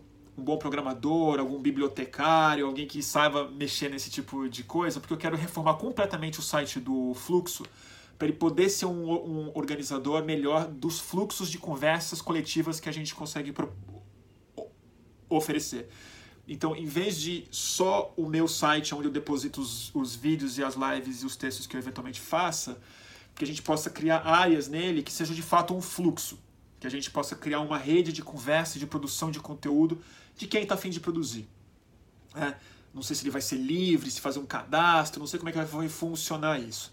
Mas eu queria ter reuniões sobre isso com quem for bom disso, com quem tiver ideia, já, já participou de fóruns que funcionam, que me procure, manda e-mail, me, me manda uma mensagem, eu tento responder e a gente marca um papo, faz um Skype, alguma coisa e vê o que, que dá para fazer. Então, assim, eu estou querendo abrir o site do Fluxo para ele começar a ser é, vivo e rico com a comunidade de quem lê o Fluxo. Porque eu acho que um dos problemas maiores na imprensa que a gente tem é a caixa de comentário. Eu prefiro não ter caixa de comentário e ser vertical, ou evoluir o comentário para um envolvimento real com a audiência. E aí não é livre, mas assim, qual é o processo, como é que se cadastra, que tipo de conversa é possível ter, como essas conversas podem acontecer, é, retomar o potencial da web como organização de conversa de uma outra forma. Tudo em aberto, é só uma intenção minha. É... Tem alguém perguntando aqui como entrar no grupo de WhatsApp eu sei que quem organiza o grupo de WhatsApp é uma turma do Instagram. E o meu Instagram eu vou colocar aqui para vocês, é o, é o mais fácil possível, é torturra. Tá lá. Então, meu Instagram, vou colocar meu Instagram. Arroba torturra. Tá bom?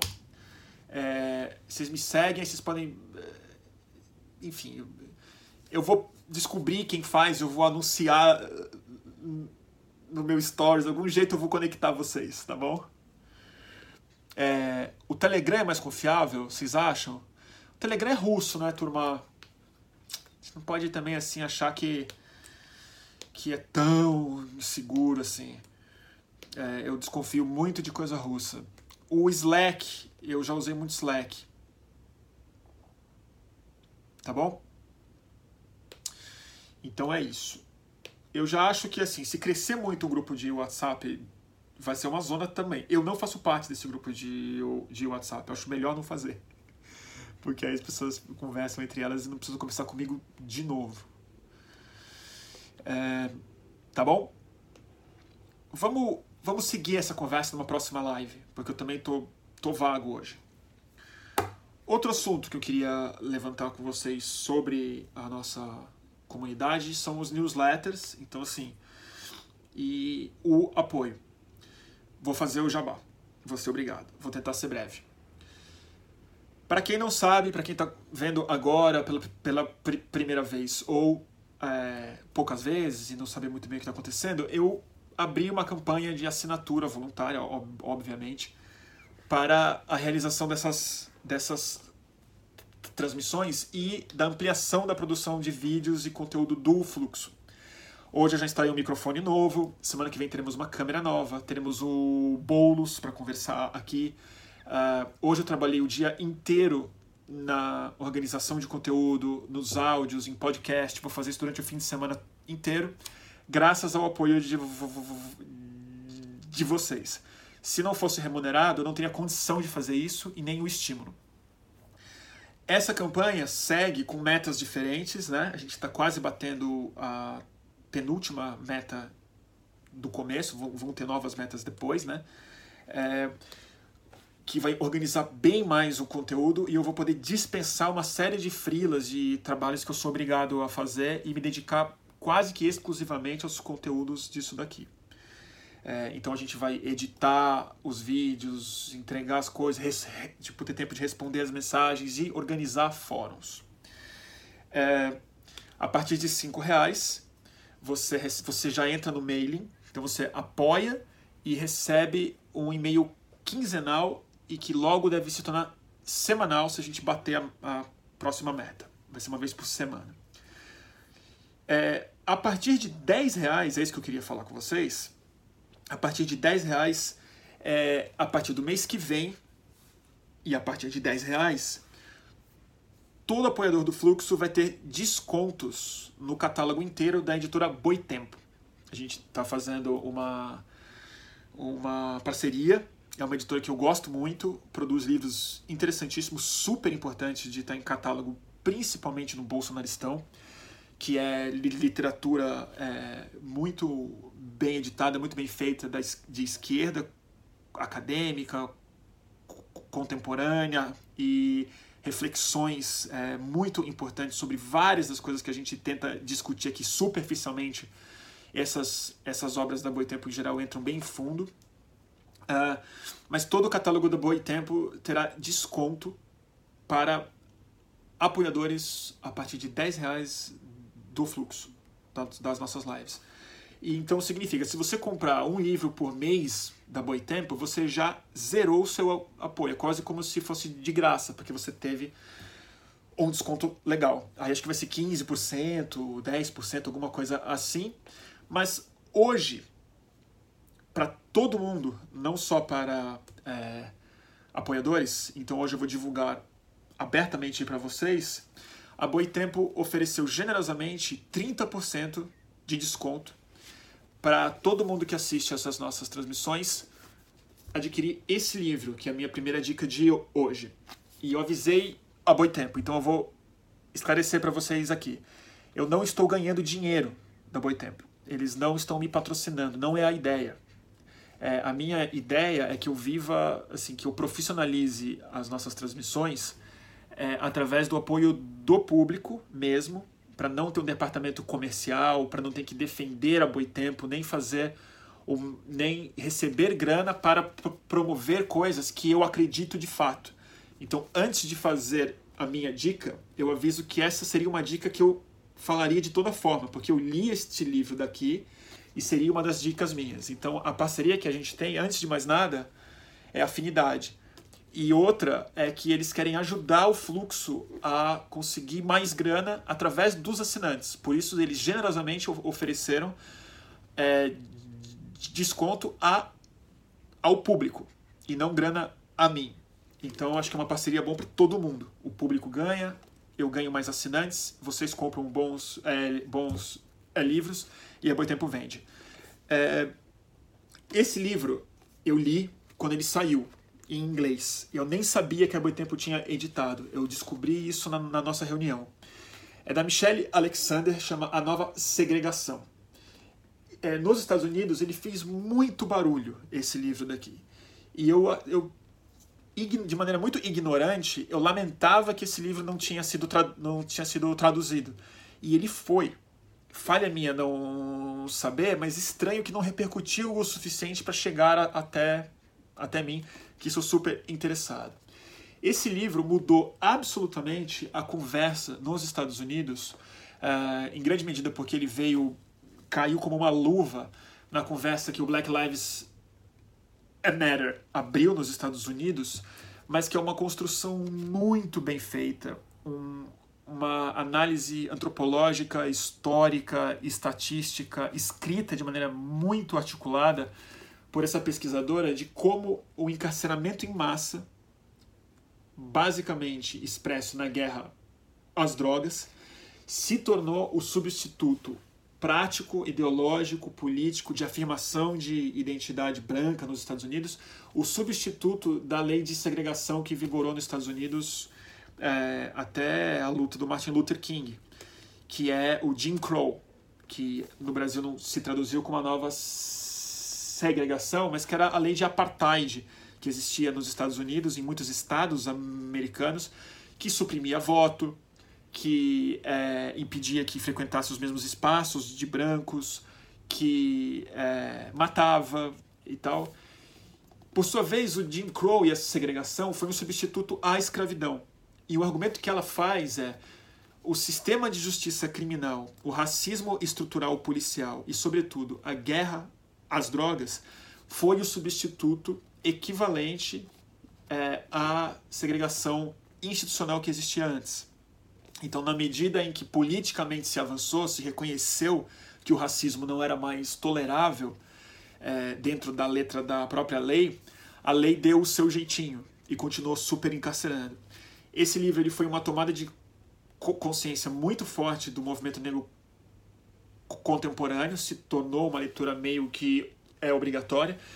E acho que no Brasil ele toma um contorno muito mais importante, muito mais trágico, porque o racismo brasileiro ele, ele se expressa de maneira bem mais violenta do que nos Estados Unidos. A polícia que mata muito mais negros e tudo mais. E a guerra às drogas aqui é uma guerra mesmo. Né? Não é o War on Drugs dos Estados Unidos que tem as gangues, tem superencarceramento, tem prisão aqui. Aqui é armamento pesado. E no governo Bolsonaro Witzel, Dória, Moro, Ratinho Júnior, é, isso vai se intensificar. Esse livro que saiu no começo do ano se torna mais importante da gente entender, estudar.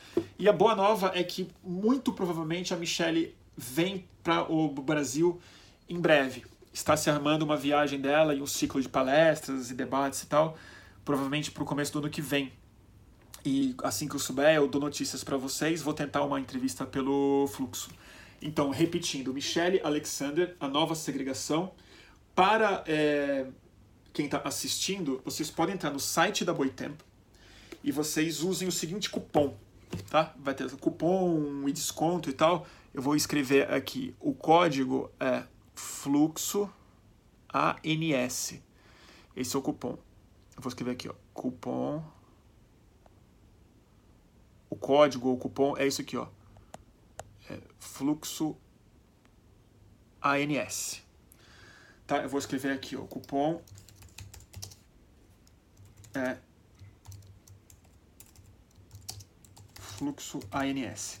O ANS, naturalmente, são as iniciais desse livro, A Nova Segregação, de Michelle Alexander, naturalmente no site da editora Boitempo. É lá que vocês vão obter, e esse desconto ele será válido até o domingo da próxima semana. Então vocês têm nove dias, dez dias, dez dias para comprar, tá bom? No site da Boitempo com, com 30% de desconto. Não é pouca coisa. Para todo mundo que vê todo mundo que está assistindo essa live. Não precisa nem ser apoiador do fluxo. Legal, né? É...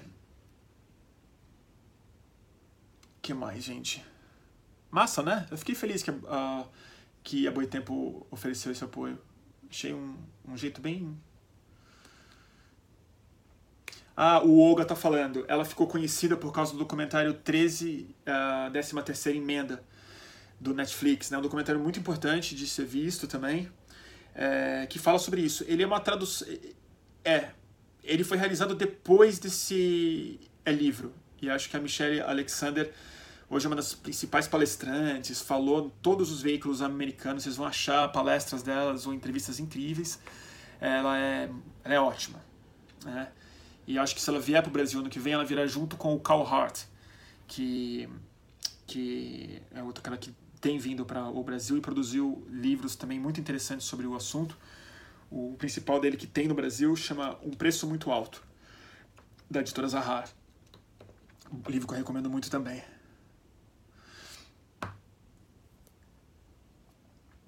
Legal, né, gente? Qual documentário? 13 terceira emenda. Então fica de dica também de hoje. Vamos começar a dar nossas dicas.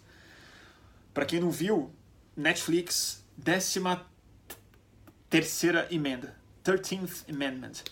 Ele é um documentário, ele é bem, ele tem uma forma bem básica, né? É uma série de entrevistas que vão, que voltam, né? São muitas pessoas falaram e elas vão se alternando, construindo um discurso é, que diz isso, que o superencarceramento, o sistema de justiça criminal nos Estados Unidos foi a grande a reestruturação do racismo nos Estados Unidos.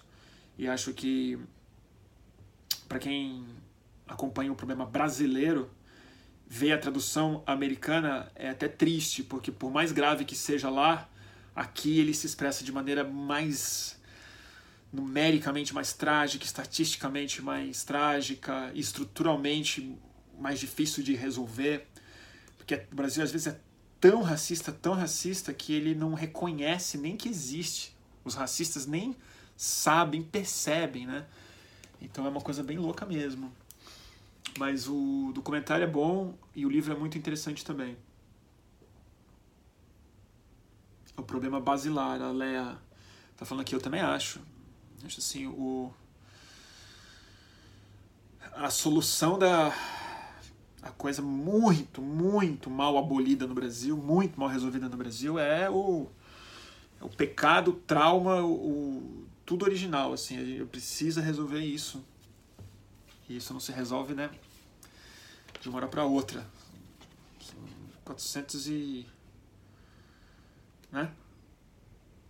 388 anos de escravidão institucional e depois não vamos dizer que ela foi abolida, assim, porque a coisa continuou sendo muito segregada política, econômica e culturalmente. Vamos dar mais umas dicas, gente? O cupom aparece como inválido. Vocês já foram comprar isso? Desculpa, gente, eu não, eu não testei. Eu posso fazer uma queixa lá, gente. O cupom aparece como inválido. A Eliane tá falando. Caramba, todo mundo foi comprar e deu inválido. Que merda, eu não testei. Faz o seguinte, gente. faz o seguinte. É, eu vou testar, eu vou esclarecer. E aí eu boto no meu Twitter, no meu Facebook e no. Putz, mas aí não vai ser para quem viu a live, né? Eu não sei como é que eu vou resolver isso. Eu vou colocar no Stories, tá? E quem. Faz o seguinte, vocês podem me escrever. Me escrevam. Vocês podem me escrever no Twitter, no Facebook ou no Instagram E eu, para quem quiser comprar de fato, eu mando a solução do problema para vocês. Tá bom? Desculpa, gente. Eu, não, eu, eu, mesmo já tenho o livro, eu não testei o, o cupom. Mas eles me mandaram ontem com esse. com esse. com esse código fluxo ANS. Vocês testaram em caixa baixa, em minúscula, enfim. A gente já. A gente já discute isso, tá bom? Que pena, porque, porra, eu, eu tava animadíssimo que vocês comprassem um monte de livro hoje já. Provar o meu poder de. Uh, como é que chama isso? Não é jabá, não é jabá porque não é jabá isso aqui. Isso aqui é, é recomendação mesmo.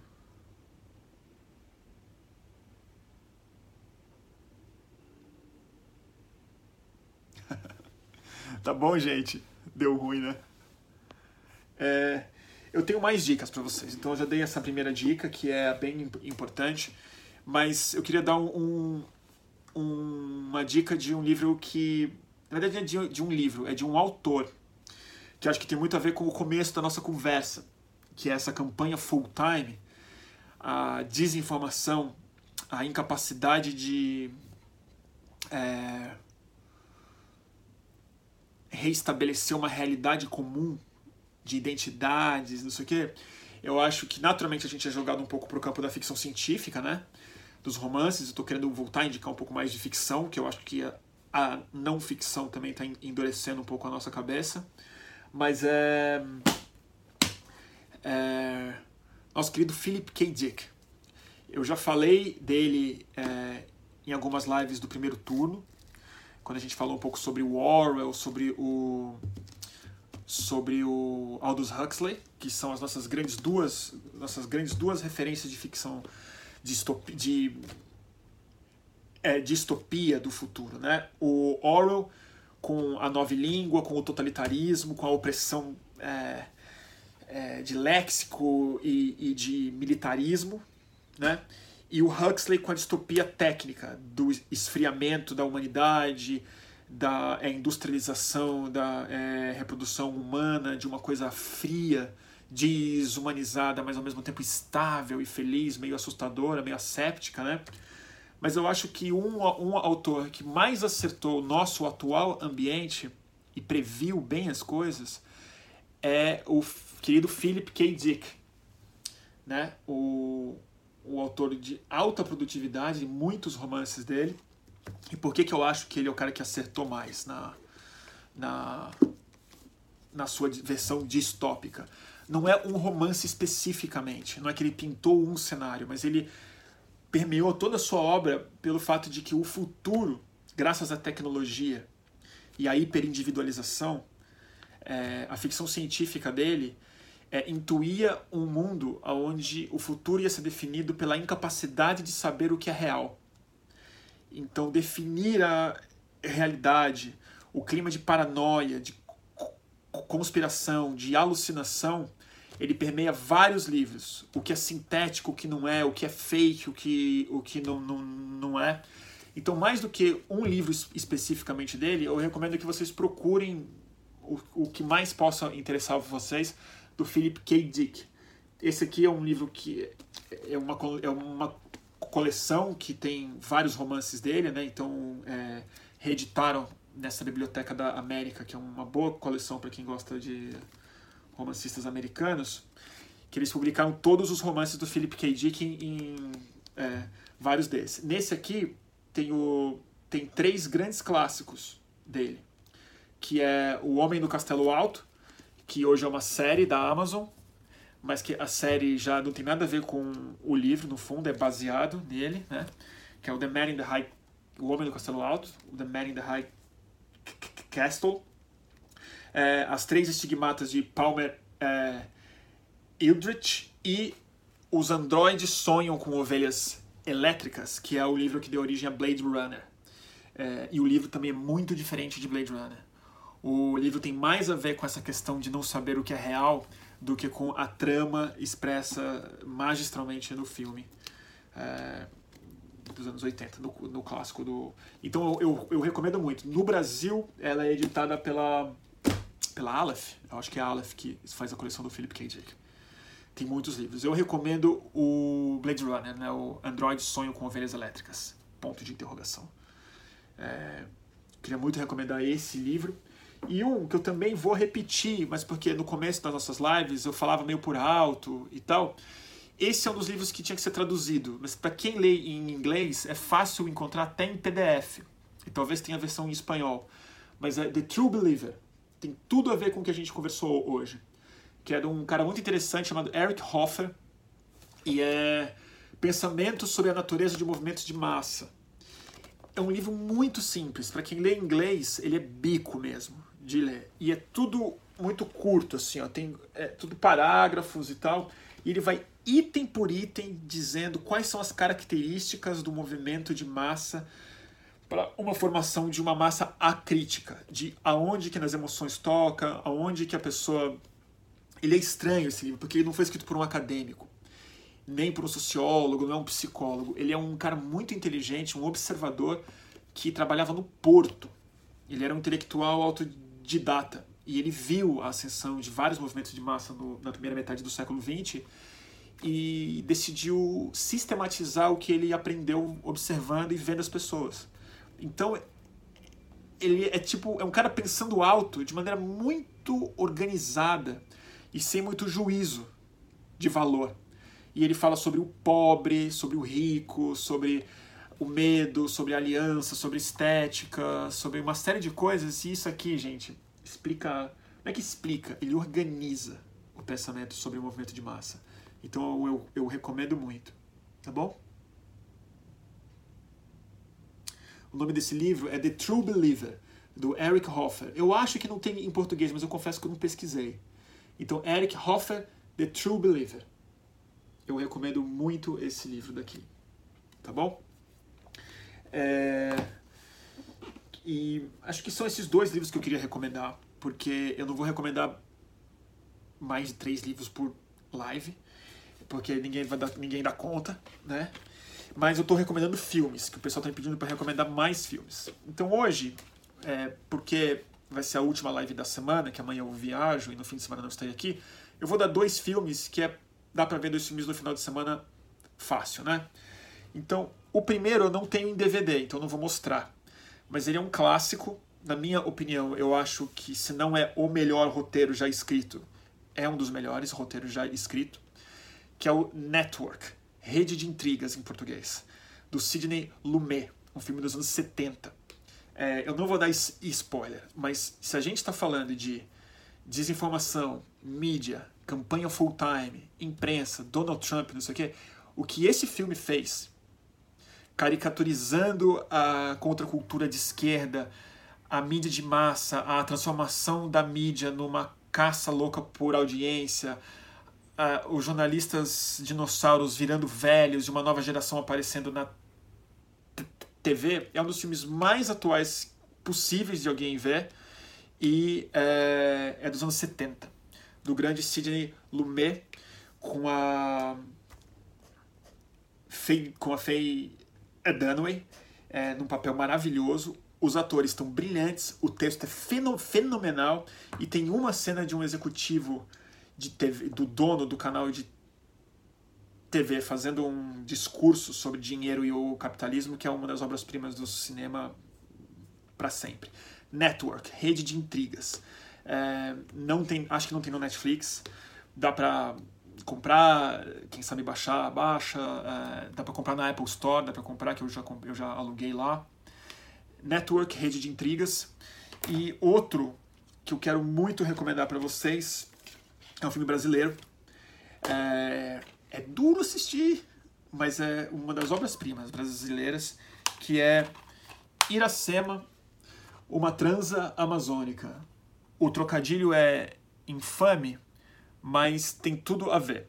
É do Jorge Bodansky com o Pereio na, no protagonismo.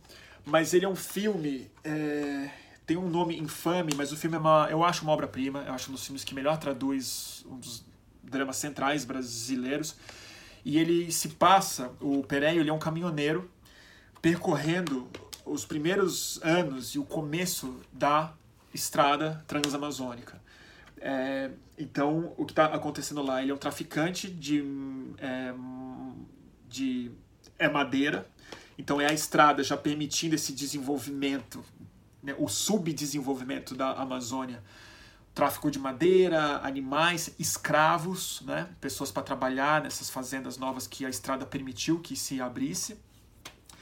Só que o que é mais interessante desse filme também não é só o retrato daquela época e daquela região, mas é o fato de que fora, o, fora ele, o protagonista, e é, alguns atores, poucos no filme, as pessoas que atuam no filme são pessoas reais da Amazônia, moradores da Amazônia, inclusive a protagonista, que é uma adolescente, uma índia, né, adolescente que se prostitui, que é a Iracema. Ela é uma prostituta indígena que virou prostituta graças à estrada que se abriu no meio da Amazônia. E eu acho um filme especialmente importante do Brasil e especialmente relevante na nossa época, em que está se falando de retomar o desenvolvimento rodoviário na Amazônia e asfaltar parte dessas estradas, dessa estrada, para chegar até Rondônia. E para o desenvolvimento de. para o subdesenvolvimento da região. E a gente sabe o que acontece no Brasil. É faroeste, essas coisas. Então esse filme eu recomendo muito. Iracema, ele tem em DVD é, da coleção do Instituto Moreira Salles, da Videofilmes. Então, para quem mora no Rio ou em São Paulo, dá para comprar no Instituto Moreira Salles, ele vende lá.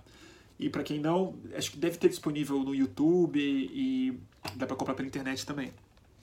Eu, quem puder, vale a pena, porque vem com, vem com material extra, vem com livrinho explicando a história e tal. É, e, e só esse material já vale muito a pena para entender melhor o contexto do filme tá bom? E um dos melhores papéis, na minha opinião, da vida do grande Pereio. Tá bom? É isso, turma. que mais? Alguém mais quer algum ah, fanatismo e movimentos de massa do Eric Hoffer existe, existe em português. Editora Lidador. Que bom, gente. Então eu vou dar, eu vou dar a dica no meu é, stories. Então é, é, exatamente isso, gente. Eu quero agradecer vocês muito pela audiência, pelo apoio. Tem sido muito legal fazer essas transmissões, tem sido muito legal retomar o meu trabalho mais pessoal mesmo.